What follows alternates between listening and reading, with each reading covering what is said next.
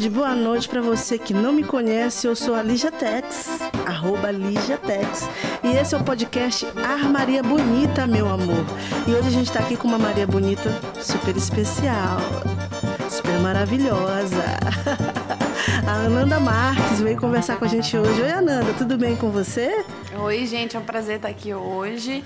É, meu nome é Ananda Marques e minha arroba é uma sopa de letrinhas. É mesmo? Conta aí essa sopa de Porque letrinhas. eu criei meu Twitter quando eu tinha 15 anos. né? Sério? E aí eu resolvi colocar as iniciais do meu nome, então meu arroba é arroba ABMRQS. Gente, mas levando em consideração que o Twitter é uma rede recentemente jovem no Maranhão, você é um bebê, então. Eu sou. Meu Deus! Ninguém acredita. E a Ananda é cientista política, né? Dentre outras coisas. Você é cientista política, mas o que você faz além de ser cientista política? Eu sou professora, né? Origi- Professora. eu sou- originariamente Uhum. eu sou professora, é, fiz graduação, fiz licenciatura em ciências sociais e depois eu fiz mestrado em ciência política. Caramba, gente, um bebê fazendo todas essas coisas, meu Deus, fico até com medo.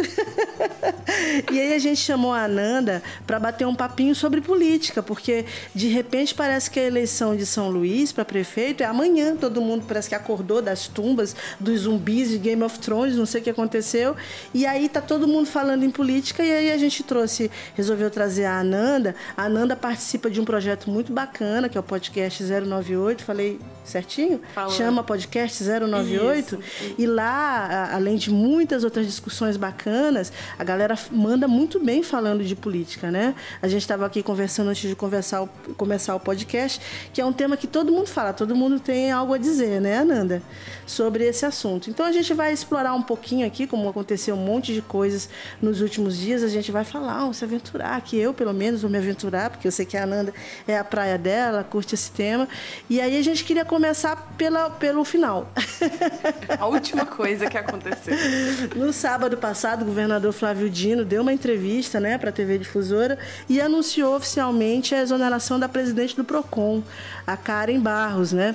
E aí você me pergunta, mas o que que a exoneração da presidente do PROCON tem a ver com a sucessão do prefeito Edivaldo em 2020, Lígia Tex? O que, que tem a ver, hein, Ananda? Então, eu costumo dizer que a, a política ela é feita de gestos, né? Isso. E os gestos eles têm sentidos é, que não são tão óbvios. Não é simplesmente uma exoneração, ela, ela tem um sentido, ela tem uma mensagem. É, e é é interessante porque há umas duas semanas atrás, eu acho, no episódio do podcast 098, a gente estava discutindo a- essa corrida à Prefeitura de São Luís.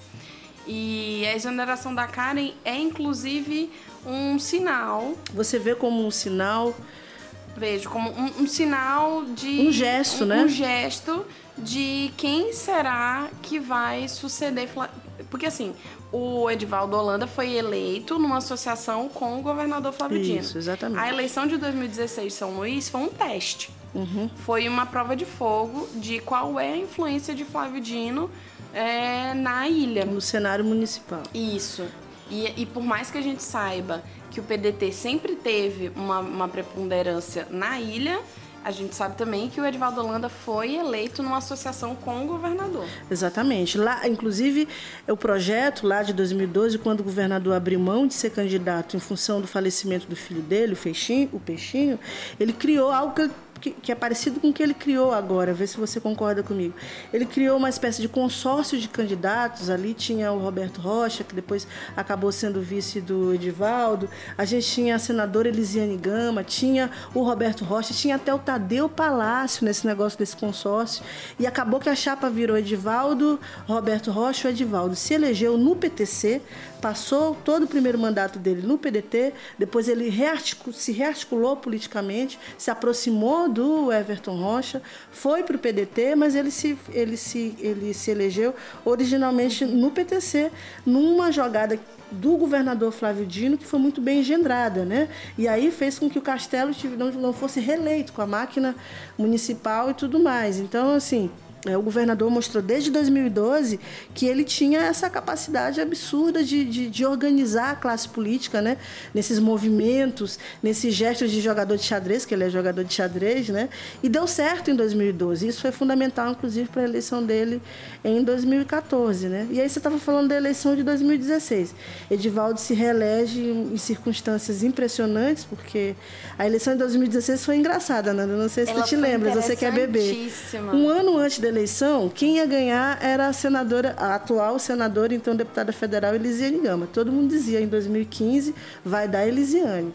É, um mês antes da eleição, quem ia ganhar era o Wellington do curso. Ah, gente, vai dar o Wellington, olha só, ele é o cara. É, uma semana antes da eleição, quem ia ganhar era o Bride, não é? E quem ganhou a eleição de 2016? Flávio Dino. Flávio Dino. Não foi exatamente, exatamente. E foi, foi muito legal a eleição de, de 2016, porque, na verdade, ela não ela não está desconectada do que estava acontecendo no Brasil, uhum. né? É, a própria eleição do Dória é um caso a ser estudado e que tem sido estudado de como eleições municipais podem ser assim uma metonímia da política nacional, uhum. né? De como que elas conseguem expressar coisas outras. E o Braide, ele ter ganho tanto espaço na, na corrida para a Prefeitura de São Luís na eleição de 2016 indicava o anseio das pessoas por alguém fora do sistema. Do sistema. Porque ele é o candidato que diz assim: não, eu não sou nem oposição nem situação, é, eu estou do lado do povo. E os ludovicenses ficaram procurando. Uma hora foi a Elisiane, depois foi o Wellington, aí depois veio o Brad. Quer dizer, a eleição de 2016 mostra que o eleitorado de São Luís já estava completamente exausto dos políticos tradicionais, já não estava mais afim, né? E se o Brad não ganhou a eleição de 2016, aí é uma outra questão, a gente pode discutir em outro programa, é um detalhe, mas uh, o fato de, o modo como ele se viabilizou num segundo turno acirradíssimo, mostra a partir dali como a sociedade, como São Luís já tinha cansado do projeto de PDT, já tinha cansado de Jackson, de, de Sarney e até do próprio projeto do governador Flávio Dino, né, de certa maneira, porque em 2016 Flávio já havia se consolidado politicamente e já era visto como um político, de certa maneira, tradicional na capital. Né? São Luís tem essas. São Luís tem essas birras, tem essas aproximações e esses distanciamentos, né? E é interessante que eu fico, eu fico com dúvida de o que, que vai ser o Braille de ano que vem. Porque ele agora é deputado federal. Uhum. Né? Quando ele era deputado estadual, toda semana ele tinha alguma coisa para falar na, na, Assembleia. Né? Toda semana ele estava lá fazendo o papel dele de uma oposição qualificada. Particularmente, eu acho uma figura interessantíssima. Ele era alto clero na Assembleia Legislativa e quando foi para Brasília virou o quê? Mais um, né? É. E, e, aqui ele conseguia ter, inclusive, uma visibilidade de ser o cara que é, que é ponderado, o cara que discursa bem. Porque, convenhamos, a oposição que a gente tinha na na legislatura passada era de péssima qualidade. Uhum. Era assim, André Rasteira, né? é, esculhambando as pessoas. Eram, eram umas coisas assim. Aí o Bride era o cara que ia lá e dizia assim: olha, vamos discutir isso aqui. Aí vinha toda a, ban a bancada do Sarney atrás dele, usava os argumentos uhum, dele uhum. para bater. É, porque ele faz, de fato, ele, ele fala bem, ele, ele tenta fundamentar o que ele tá falando. Ele tem um certo carisma, tem né? Tem um carisma. Ele calcula muito o que a plateia quer ouvir, ele entende quais são os temas que a plateia quer ouvir e ele se apropria muito bem de determinadas pautas, né? Só que Eu... como é que ele vai fazer no que vem se ele não tá tendo esse palanque é. mais? O cálculo do, do Brad, você me permite, se você discordar, fica à vontade também, é que é o seguinte, os dois últimos prefeitos, Castelo e Edivaldo, eles foram eleitos na condição de deputados deputados federais, tinham ganhado o pleito anterior, como deputados mais votados. E aí, usando esse, esse essa condição de deputados mais votados nas suas eleições para deputados federais, a partir daí se cacifarem junto à classe política e ganharem visibilidade junto ao eleitorado para dizer, não, esse cara é bom de voto, ele é o espoca urna. Uhum. Então ele ele está aí credenciado como um cara respeitado para ganhar a eleição. Isso funcionou com Edivaldo, funcionou com Castelo, mas a dinâmica da política hoje, especialmente com a ascensão da internet, ela é muito diferente. E aí que entra, eu acho, acho que entra a questão do Brade que você falou com o Duarte Júnior. Por que, por que, que o Brade ganhou? Por que, que o, o, o Dória ganhou a eleição para a prefeitura em 2016? Ok, ele era PSTB, São Paulo é tradicional, reduto do Tucanato há muito tempo, né? O PT e o PSTB em São Paulo sempre disputaram tanto a prefeitura quanto o governo, mas o Dória nunca foi aquele tucano tradicional. Ele ganhou a eleição muito mais por ser uma novidade política que tem uma visibilidade, que consegue é, comunicar-se com o eleitor direto por meio das vias das, das, das redes sociais, tem uma relação é, com a política que é muito diferente da política tradicional que a gente está acostumado, embora ele como governador faça política tradicional pra caramba. Né? Essa última eleição aí para o PSDB estadual e a própria articulação dele para eleger o presidente nacional do PSDB mostram que ele é muito tradicional também, mas ele conseguiu criar essa sinergia com a comunidade por meio das redes sociais, que é uma coisa que o Duarte faz aqui, né? Mas o Dória, ele tinha uma coisa que, que foi o que mais impulsionou ele, que foi o antipetismo. Uhum. Que é, ele, ele soube, soube, surfar nessa parte onda. Parte do né? sucesso dele se deve ao fracasso do PT. Né? Uhum. A gente estava vivendo o ano do impeachment, a gente estava vi vivendo o ano em que o PT estava sendo massacrado. E a gestão do Haddad, que não foi, foi considerada uma gestão muito, muito para a classe média, Isso. que esqueceu muito os redutos mais populares de São Paulo. Que, né? que, que assim, a eleição de, de 2018, eu costumo dizer que o grande perdedor foi o PSDB. Uhum. Não foi o PT. Na de 2016 foi o PT. O PT foi pro segundo turno, com Lula preso, né? Exatamente.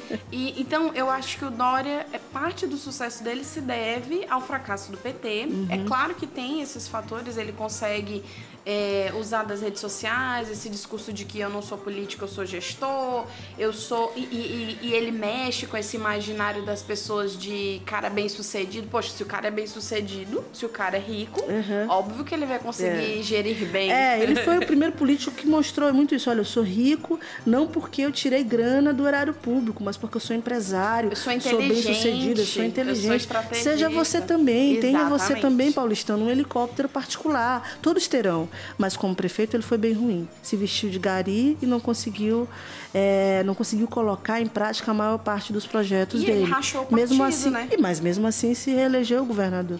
Mas aí vem a eleição dele para governador também é, é mais é mais erro do PSDB. Do PT? Não, do, aí do vem do próprio PSDB, entendi, que deu entendi. espaço para ele ser candidato é como o PSDB conseguiu assim. É um erro estratégico, na verdade, do ex-governador Geraldo Alckmin, Isso. que eu acho que foi um erro que ele repetiu no Maranhão.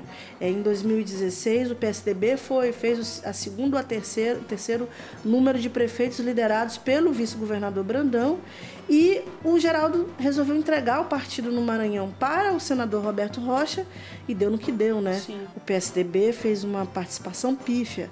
O melhor desempenho do PSDB em 2018 no Maranhão foi o deputado Wellington do Curso, que aliás quase não se elege, né?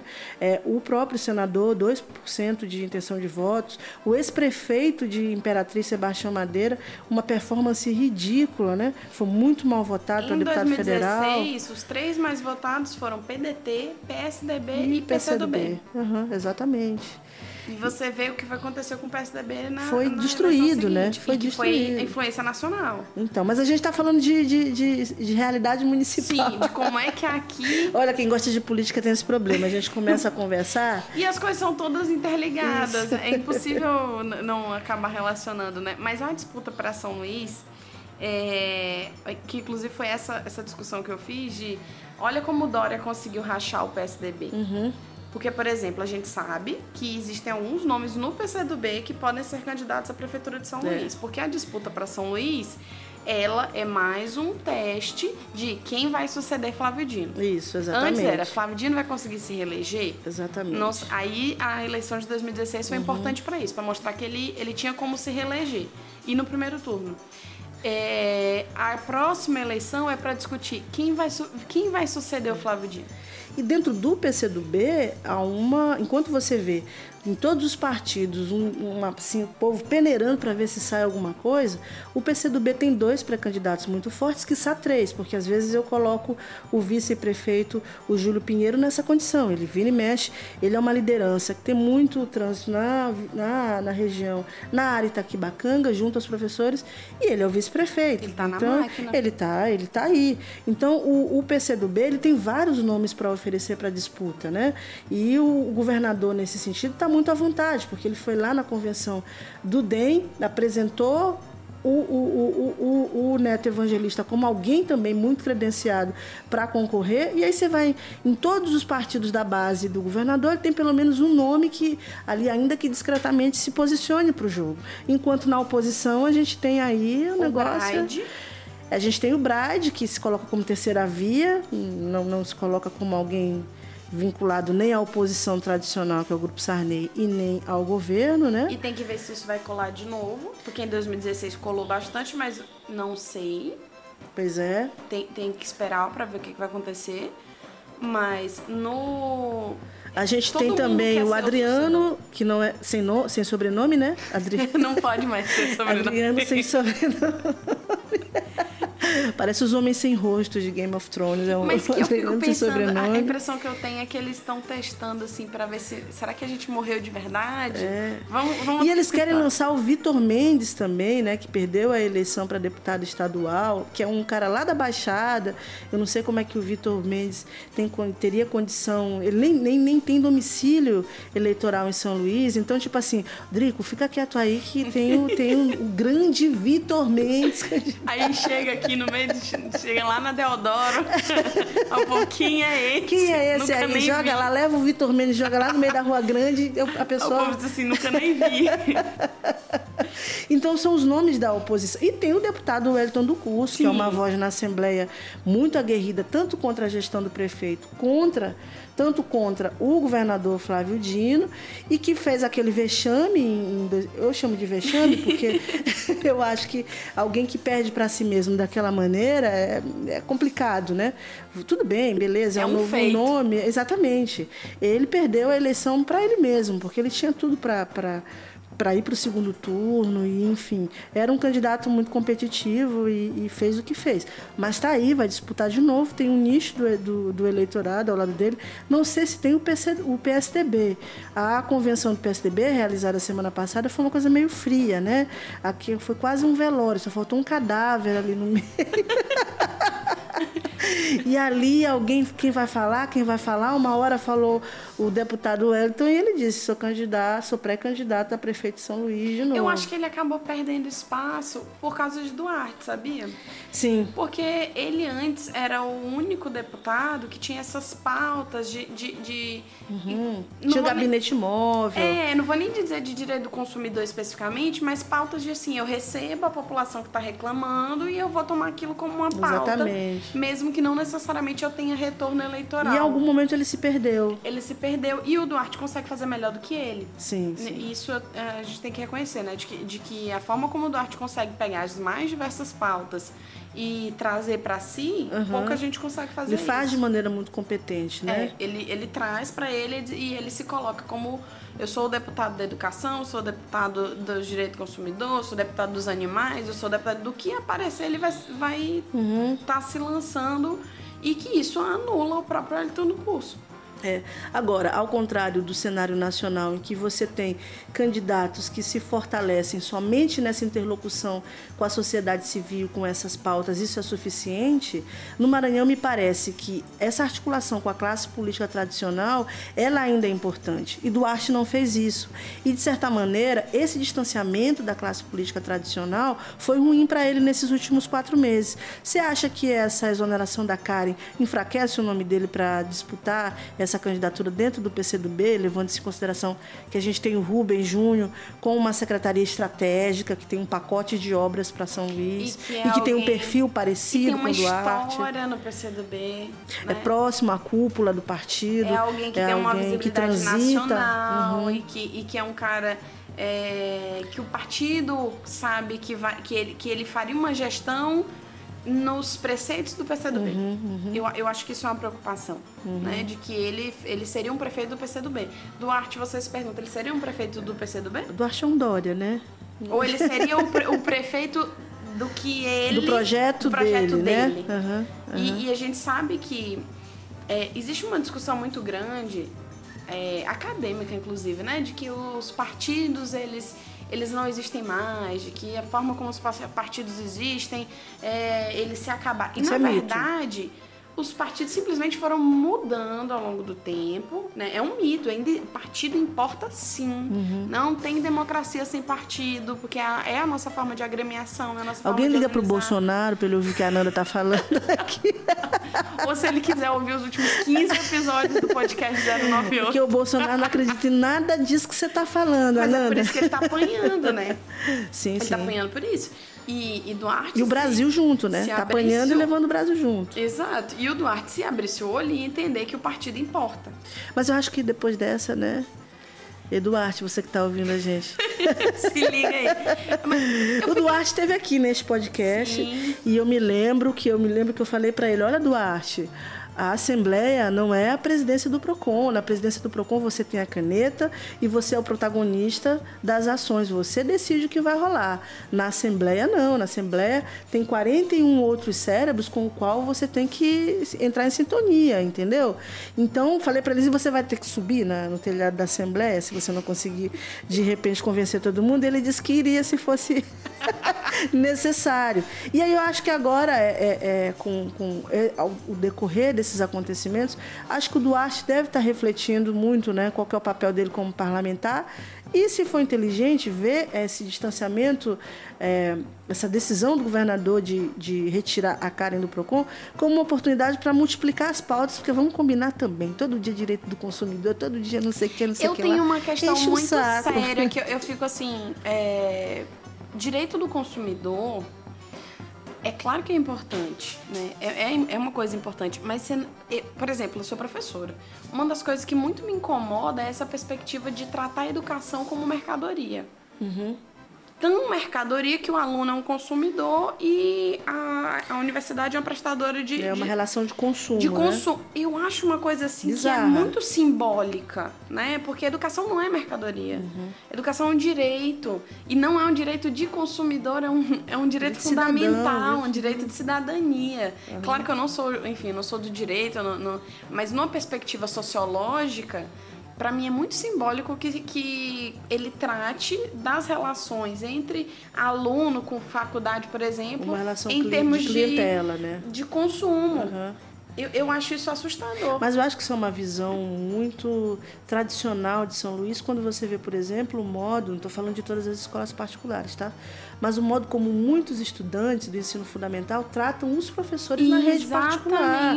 Eles não tratam como alguém que está numa relação de produção de conhecimento. Eles tratam como um empregado. Eu vi alguém no Twitter falando assim, de um professor que, que o aluno foi dizer. É, ah, eu pago seu salário. Aí ele pegou dividiu o salário dele pela quantidade de alunos que ele tinha, pegou 50 centavos e disse assim: tá aqui, o quanto você paga do meu salário, para você não falar mais nada, tô te devolvendo. Porque é isso, o professor que, que dá aula em, em escola particular, o aluno virar e dizer que paga o salário dele, ele paga assim, um centésimo daquilo, porque dá aula para centenas sim, de alunos. Sim. Pois é, mas eu acho que o Duarte ele pegou isso que está muito enraizado na nossa perspectiva do que é a relação com o professor e transformou num mote, né? E muito bem sucedido, né? O que é uma pena, porque eu acho que você tem, eu acho que você tem total razão, uma reflexão, vale um podcast, inclusive, vale. essa questão da relação porque é de educação como uma relação de consumo. retrata, né? Se você, se você encara a educação como um, um, uma mercadoria, você está anulando toda a perspectiva de cidadania que ela deve promover. Você está dizendo que ela é simplesmente algo que você compra e que você paga. Exatamente. E não é bem isso. Mas... Nisso o processo de conhecimento ele fica completamente anulado, né? E, o que é um importa é o diploma, o que importa é o, é o, a, o bacharelismo ali que gera, né? Aí eu vou fazer aqui uma, uma, uma divagação maior ainda. É o, é o próprio Bolsonaro me dizer que aluno tem que se formar para poder trabalhar de consertar geladeira. Né? De, Sim, que, sim. de que o papel da escola é você ter um emprego. Aliás, você tá ferrada, né, Ananda? Porque você é das ciências sociais. e o Bolsonaro acabou com filosofia. É verdade, né? Mas, mas eu, eu, eu sou muito otimista com isso, porque assim, não é a primeira vez. Sim, né? que é bombardeado desde sempre, né? A gente sabe, por exemplo, eu fiz licenciatura, eu sou da segunda turma de licenciatura, eu sou da época que, que se voltou a sociologia para o ensino, para a educação básica. Uhum. Então não é novidade que tentem tirar a gente da educação básica, não é novidade Você tá que... acostumada a apanhar, né, Ananda? Eu já, eu já, eu já criei um... Então continue a balbúrdia, viu, Bolsonaro? Mas voltando então aqui para o nosso tema, você acha que o, o Duarte sai enfraquecido para a disputa, para a pré-candidatura à prefeitura ou tá tudo certo? Vamos continuar aí no ringue para ver quem se estabelece? Eu acho que, que é uma. É um, um- É assim, é uma porrada, né? Uhum. Ele tem que ver o que, ele vai fazer com isso. É sim, porque, por exemplo, é, todo mundo tinha só uma coisa. Ele tinha a legislatura e uma influência no PROCON. Agora ele só tem a legislatura dele para ganhar visibilidade. E querendo ou não, ele continuava ganhando bastante visibilidade através do PROCON. E, e é uma coisa assim, é claro que está muito longe ainda, mas. Mas deixa eu te interromper é rapidinho. Sim, mas não deixa, deixa eu te interromper rapidinho. É, quando o governador Flávio Dino fez essa estruturação da aliança para a reeleição dele, é, rolou ali, ainda que tacitamente, uma, uma espécie de acordo para que os, os secretários e presidentes de órgãos que fossem disputar a eleição, seja para deputado federal, deputado estadual, é, se elegendo, eles, eles não teriam mais ascendência sobre as secretarias. Isso aconteceu com todo mundo. O próprio eh, chefe da Casa Civil, Marcelo Tavares, que continuou querendo ser governo, teve que sair do mandato para voltar para a Casa Civil.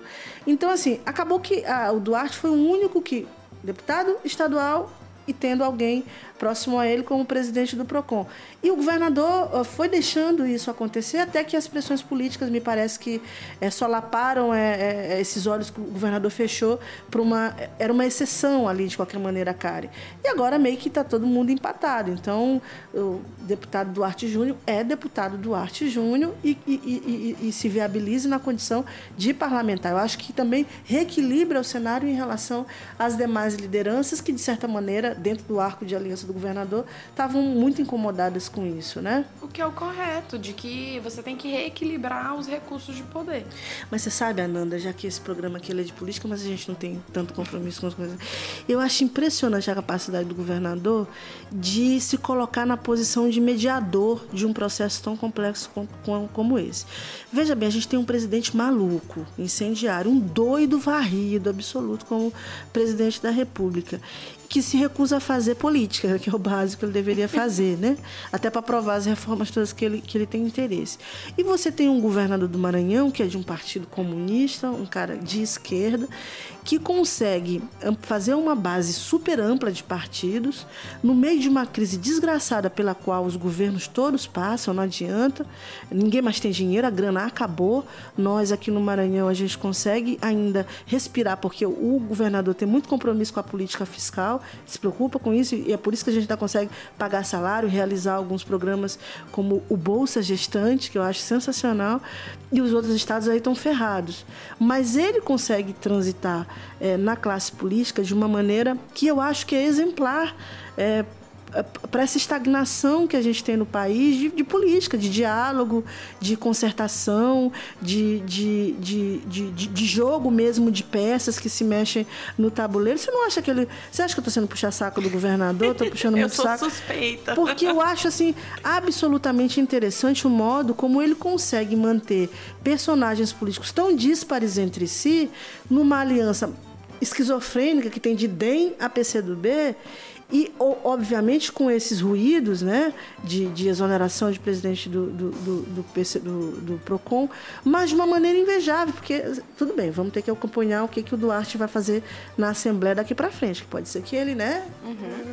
Mas até então foi algo que não gerou uma crise interna no PCdoB. O Duarte Júnior não rompeu com o partido. Sim. Né? Ele está lá na base. Foi só um gesto. É, eu vi no Instagram, ele foi lá e, e falou, agradeceu a Karen e lembrou Flávio Dino como um professor para ele, né?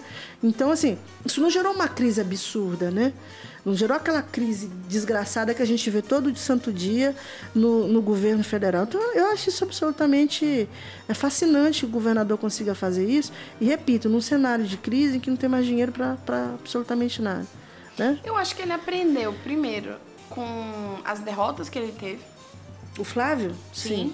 E, e, e, ele realmente, ele, ele é um, um, político muito inteligente, ele consegue fazer uma leitura de cenário excelente, uhum.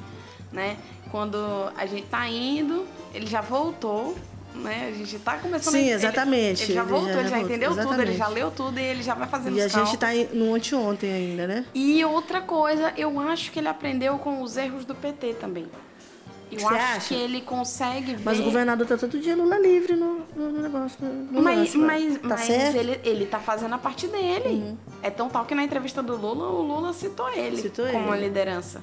E porque, vamos lá, quem vai conseguir unificar a esquerda?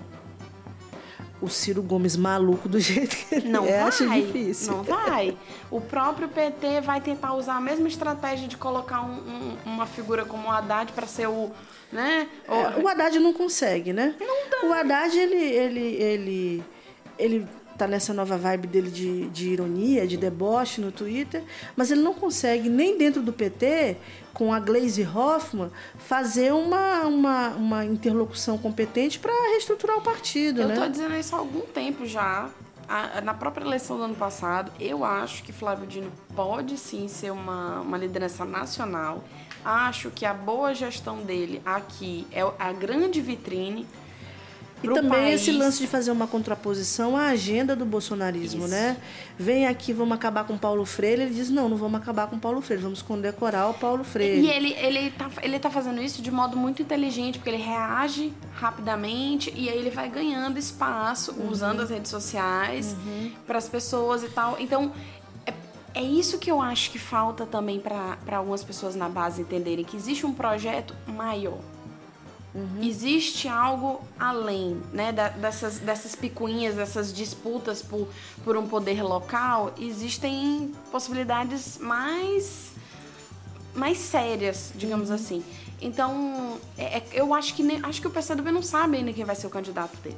Não sabe. Para 2022? Não sabe ainda. Para 2022? É, acho que eles não sabem Aliás, ainda. 2022 já chegou também, já né? Já chegou. Brandão e o Everton, é uma coisa impressionante. Olha, a gente está falando em 2020, a gente está atrasado, porque a classe política toda já está pensando em 2022. É inacreditável isso. Isso é né? verdade. mas, mas eu acho que esse movimento aí dele foi, foi interessante, foi importante. Uhum. Ele, de fato, consegue equilibrar os pratos e ele vai. Porque, gente, e, e, é engraçado que as pessoas são muito inculcadas de achar que isso é politicagem, né? Entre aspas. Uhum.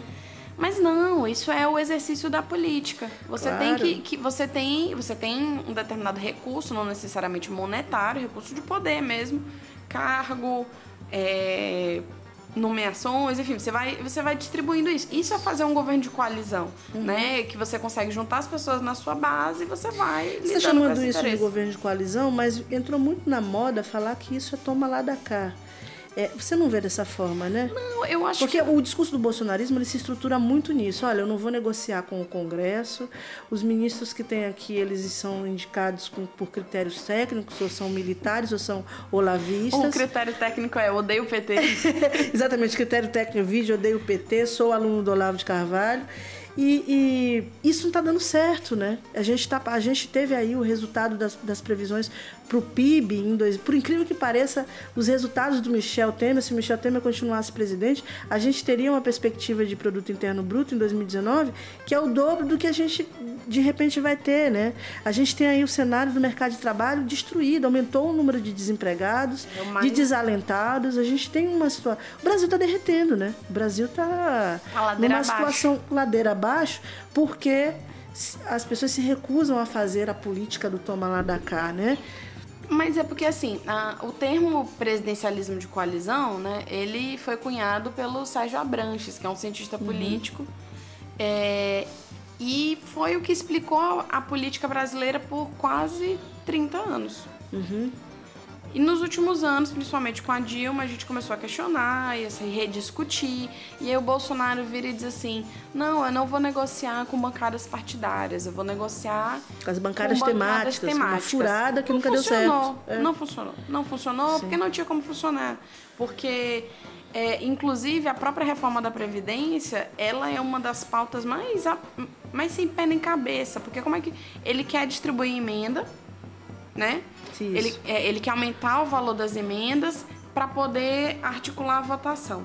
Só que isso é, do, é de uma ineficiência, porque uma coisa é você. Isso gera uma despesa absurda pro erário. É uma única votação. É. Quando você faz uma coalizão, você bota aquele povo aqui de baixo e diz assim: olha, é, as minhas pautas a que, minha agenda. Que vocês estão isso. alinhados, vocês vão aprovar. É, outras coisas. Você negocia um pacote dentro da agenda, né? Isso. E você paga só uma vez.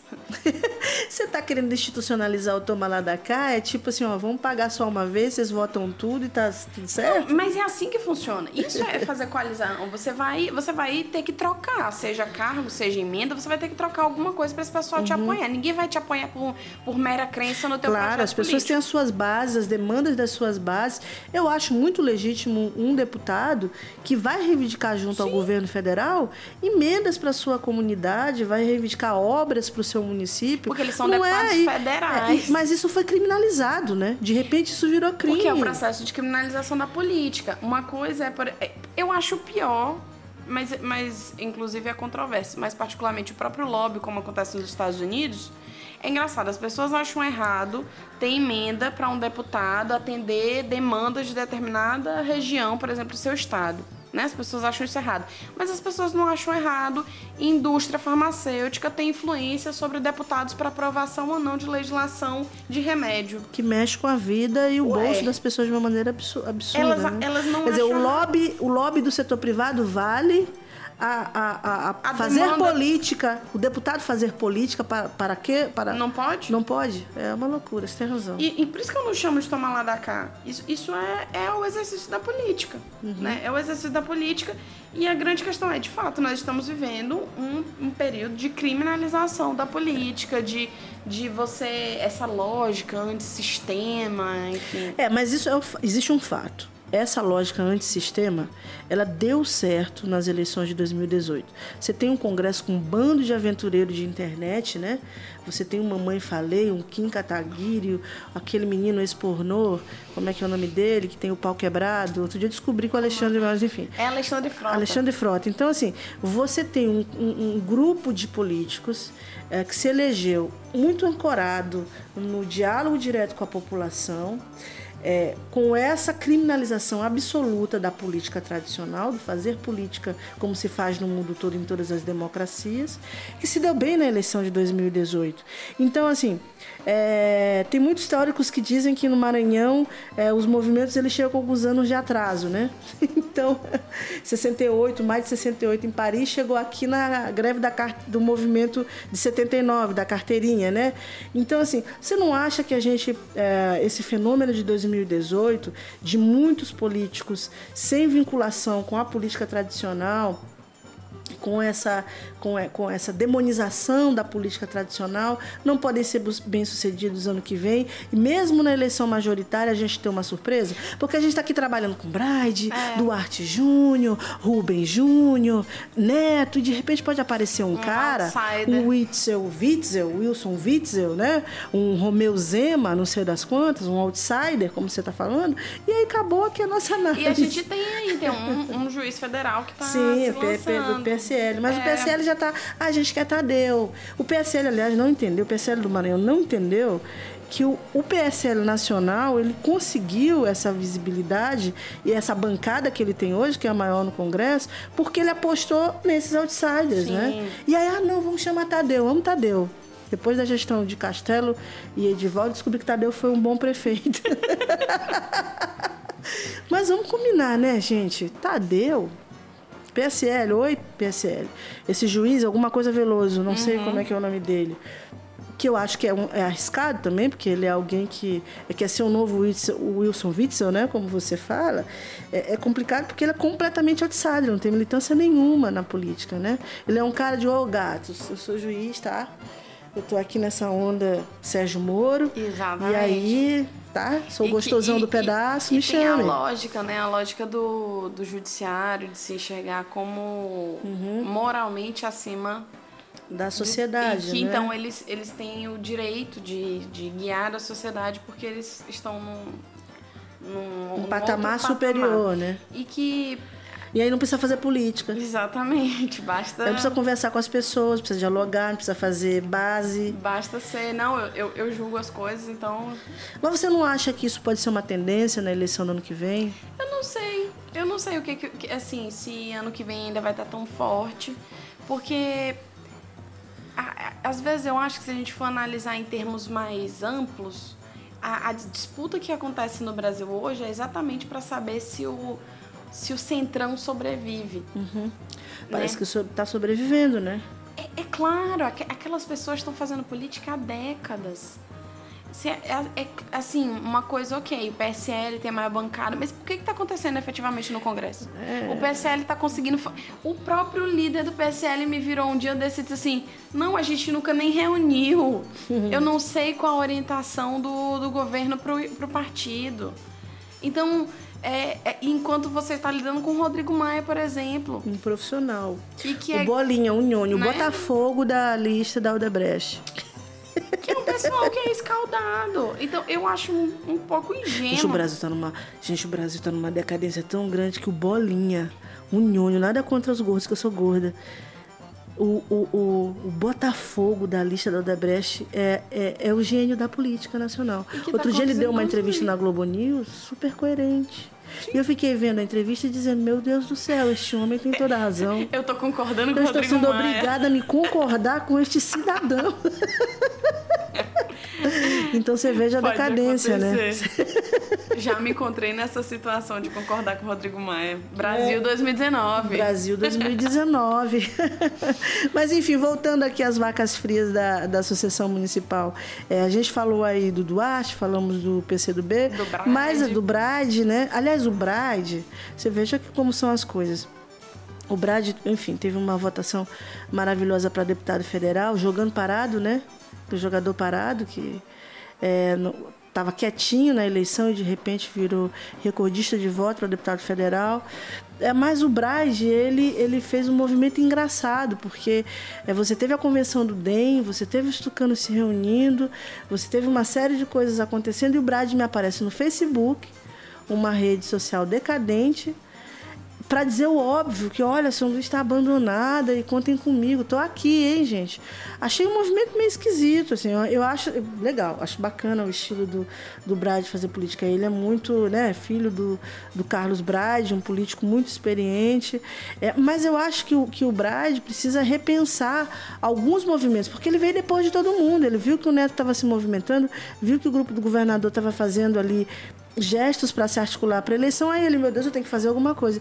E o que ele faz? Escreve um texto óbvio no Facebook. Olha, gente, tô aqui, tá, gente? Tô aqui. Beijos. Mas... Você não acha que isso é um troço meio. É... Isso não teve nem muito tanta repercussão assim, porque eu acho que o Brad ele conta muito com o capital que ele já construiu e olha, tô aqui, tenho meu capital e, e tô, tô, na área, hein? Tô na pista para negócio. Eu não sei, eu acho que o, que o Brad, a eleição do ano que vem, ela vai exigir um pouquinho mais de esforço, né? Eu, é, é, é, com quem que o Brad dialoga? O Brad está conversando com a sociedade civil. É, ele é deputado federal e ele não tem, como você falou muito bem no início do programa, não tem um terço da visibilidade que ele tinha nas pautas que ele tratava na Assembleia Legislativa. Então, como é que ele vai fazer? A deputada Elisiane, aliás, é, se elegeu deputada federal, foi embora para Brasília, só veio pro, voltou para o Maranhão no ano da eleição, dando que deu. Ela achava que a visibilidade nacional seria suficiente para ela se eleger em 2016. Ninguém sabe o que está acontecendo no, no Congresso. E, pois é, e aí deu no que deu. Elisiane desapareceu, porque contava, não, vou ter uma visibilidade nacional. Está acontecendo a mesma coisa com o Brad. Qual a visibilidade que o Brad teve como deputado federal ao e longo agora? desses quatro meses? Não, quatro meses não, três, né? Porque assumiram em fevereiro. Sim, até assim, agora não dá para você saber, você não sabe. Aí o cara acha que ele vai entrar numa disputa, participar do debate, fazendo um texto de cinco linhas no Facebook. Não é assim. Eu acho que o deputado Brade precisa é, re reestruturar a estratégia dele, porque ele é sem dúvida o favorito para ganhar a eleição do ano que vem, mas não vai ganhar a eleição apenas com me eleger deputado federal mais votado e agora automaticamente, como Castelo e Edivaldo, serei o prefeito da capital. Né? E tem uma coisa, é, duas coisas. Elisiane, por exemplo, aprendeu.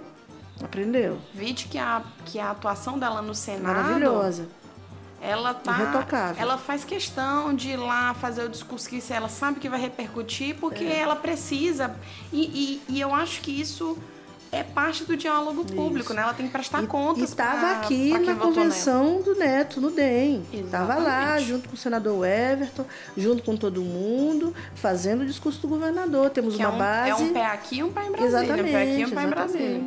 E isso é uma coisa. E a outra coisa é, que o Bride, por exemplo, é, ele é o cara, ele é o único, ele tem uma, uma, uma cartada que a gente diz o seguinte, eleição tem dois discursos possíveis, né? É, ou você está discursando de que você quer mudar quando você é oposição, uhum. dizer, olha, isso aí que foi feito até agora não foi bom, então você vai atacar isso. a situação e você vai propor outras isso, coisas. Exatamente. Esse é o papel do Bride. E tem os candidatos que são é, que, que vão ser associados à atual gestão da prefeitura, Sim. que são os candidatos da base que tem associação, que tem ligação com, com o atual prefeito. Esses têm um discurso muito difícil, que é dizer assim, porque a gente sabe que a avaliação da uhum. prefeitura não é positiva. É. Quando a avaliação Edivaldo positiva... não estava lá na convenção do DEM. Quando é uma avaliação positiva, é fácil, porque você diz assim, olha aqui, nós vamos continuar melhorando. Exatamente. Só que é inegável de que é uma gestão complicada. Então, Exatamente. eles vão ter que dizer assim, não, calma, pessoal. Essa daí, ó, eu sei que, que a gente está no mesmo grupo, mas não foi tão boa, mas a minha vai ser melhor. Exatamente. Como é que as pessoas vão acreditar Te esconde nisso? aí rapidinho, prefeito. Ninguém vai querer ele no palanque. É, exatamente. Você sabe que eu já vi alguns analistas políticos dizendo o seguinte: olha, é, para o governador Flávio Dino nem é tão ruim assim um Brade eleito. Por que que vai acontecer? A prefeitura é ingovernável. As prefeituras, de um modo geral, são. Não tem mais grana, a grana acabou. E São Luís não tem jeito. seja quem for o próximo prefeito, ele vai ter dificuldades, vai ser uma. Tu vê que no imaginário das pessoas. Eu acho que o governador Flávio Dino não pensa assim, mas enfim, tem gente que fala essas é, coisas. E no imaginário das pessoas, elas, elas têm. Tem gente que inclusive confunde, acha que o Flávio Dino é também prefeito. Isso, e, e, e, presidente, porque ele vive recebendo IABR 135, Flávio Dino. Quando é que tu vai ajeitar? E ele, ô gato, não sou presidente ainda. Quer, olha, olha aí, fica aí a dica. Fica a dica aí para você que tá infeliz com a BR.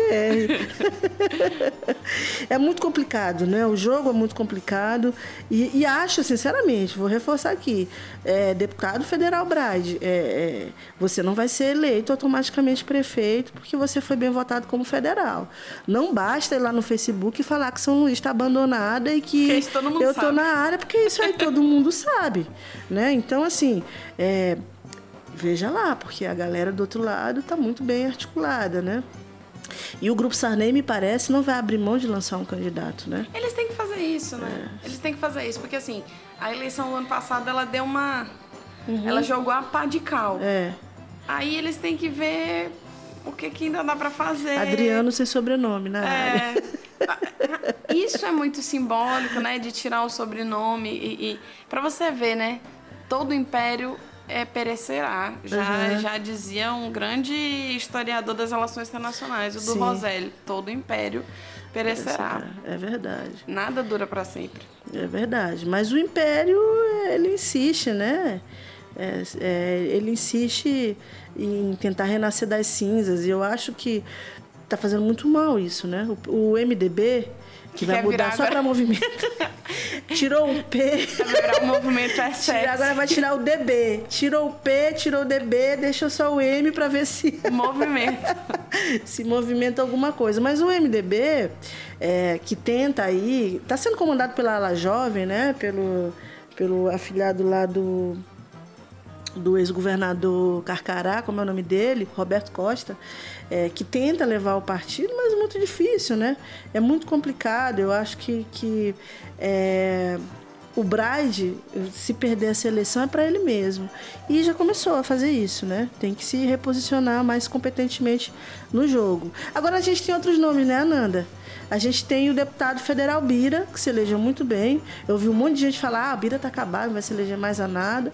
O Bira se elegeu muito bem, continua sendo uma liderança muito relevante, mas me parece que não que está mais observando, né?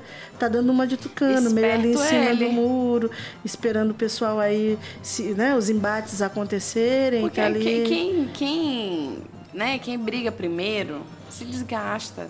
É a melhor coisa que verdade. você faz é. É aquela história, a Esperar. corrida para a corrida para a prefeitura é uma maratona, não é de 100 metros, né? Não é uma Exatamente. corrida de 100 metros. Eu acho que, ele, eu acho que tá certo. Inclusive, talvez o próprio Brian também esteja fazendo um pouco isso. Uhum. De vamos ver o que acontece, vamos ver quem que o PCdoB vai, vai, vai propor. É, o Rubem Júnior, por exemplo, é alguém que, que todo mundo tem uma expectativa muito grande de que Uhum. ele seja candidato, e de que ele, ele é um candidato forte. Sim. É, Mas ele mesmo nunca abriu a boca para É. dizer absolutamente nada em relação Exatamente. a isso. né? Por exemplo, Felipe era Felipe Camarão, Felipe Camarão, era uhum. cotado mais pelas pessoas e ele foi a público e disse não, olha, eu não, Sim, sim. eu, eu não Me sou candidato, fora dessa. Não tô nessa disputa aí, pessoal. Muito para não criar rusgas com o DEM, né? Eu acho que foi um movimento muito importante para que o DEM, que está na base do governo, se sentisse mais tranquilo também para avançar, né? Os compromissos que o governador fez com o DEM ano passado. Então, assim, quem está fazendo as jogadas para a eleição do ano que vem, todos os movimentos, é o grupo do governador Flávio Dino. O Porque resto vão tá disputar o espólio dele. Aham. É quem vai disputar a herança dele. É Então, isso aí. Você arrisca dizer quem vai ser eleito prefeito com 17 meses da eleição? Não, Vamos fazer um ainda bolão? não. Bolão das malhas bonitas? Ainda não. É, cientista político ainda não, Não faz tem isso, bola né? de cristal. Não faz bolão. Não dá mais ainda não. Ou Você então aposta quem é que vai morrer no próximo, próximo episódio de Game of Thrones? Também não? Você Eu- acompanha Game of Thrones? Sim, claro. Eu espero que morra o dragão. Sério, Drogon? Porque Por na, minha, quê? porque na minha cabeça, Game of Thrones tem que acabar aquela, aquela monarquia medieval e, e ser iniciada a democracia, a república. Ai, você acha que Eu a acho. Cersei, a Daenerys Tem que morrer todo Snow mundo. vão implantar uma república Não, nos não, Sete eu Reis? acho que tem que morrer todo mundo e, e Ah, começa tudo de novo. Começa tudo do zero. Vamos resetar aí. Porque esse negócio de monarquia com alguém tendo dragão não dá certo, não. Bom, já morreram dois, pra morrer um é facinho, né? então é isso, gente. Ananda, queria muito, muito, muito mesmo agradecer a tua presença aqui nessa noite calorenta e chuvosa ao mesmo tempo. e queria aproveitar para te convidar porque a gente vai conversar mais sobre isso em outros momentos, né? Eu acho bacana a gente falar sobre isso com as pessoas, é, interagir com as pessoas e porque é importante, né? A gente vive num país surreal, as coisas estão ficando meio esquisitas, né? Já estão meio, meio estranhas, meio esquisitas e acho que se a gente puder colaborar para reduzir um pouco esse universo maluco que a gente está vivendo é importante, né? Então é isso, queria muito te agradecer e fala aí as suas redes sociais para a galera interagir contigo. Então, é, meu Twitter é esse, é ABMRQS. Como é que é? ABR. ABMRQS. Gente. É, é porque meu nome é Ananda Beatriz. Aham. E o Marx, sem as vogais. Mas se jogar Nanda Marques lá, te acha, né? Acho que sim, acho que Ah. sim. Eu tenho um amigo que ele diz que minha arroba é a Brinks. Legal. E no Instagram? Mesma coisa. Mesma coisa. Todos os lugares é a mesma coisa. Difícil, mas se você acerta, você encontra todas. Maravilha. Então nós temos aqui mais uma Maria bonita. Tenho certeza que ela vai voltar, não vai? Com certeza. Diga que sim, nem que seja ver- não Vamos seja verdade. voltar, sim, com certeza. Valeu então, pessoal. Beijo, até a próxima. Tchau, Tchau, tchau. gente. Uh, fomos.